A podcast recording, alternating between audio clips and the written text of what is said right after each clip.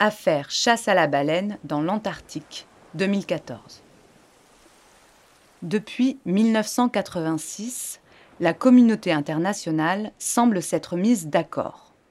Pour protéger les baleines et prévenir leur possible extinction, la Commission baleinière internationale adopte cette année-là un moratoire interdisant la chasse aux cétacés. Une exception demeure cependant. La chasse reste autorisée pour des projets à des fins scientifiques. Et c'est sous couvert de cette exception que le Japon, pourtant partie prenante du moratoire de 86, poursuit ses activités de pêche.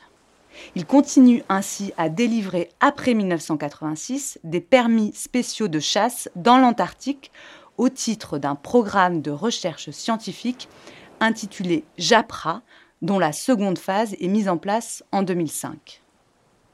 En 2010, l'Australie saisit alors la Cour internationale de justice.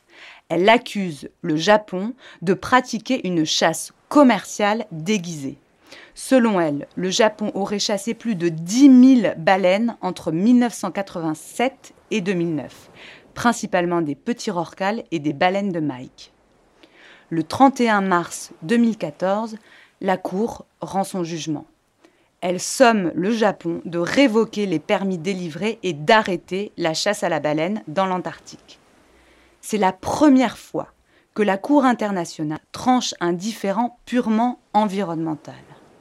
Ce qu'elle condamne alors, c'est le non-respect d'une convention réglementant la chasse d'une espèce sauvage. S'interrogeant sur le caractère raisonnable de l'usage de méthodes létales, elle adopte alors une solution en faveur de l'effectivité de règles internationales de conservation de la nature.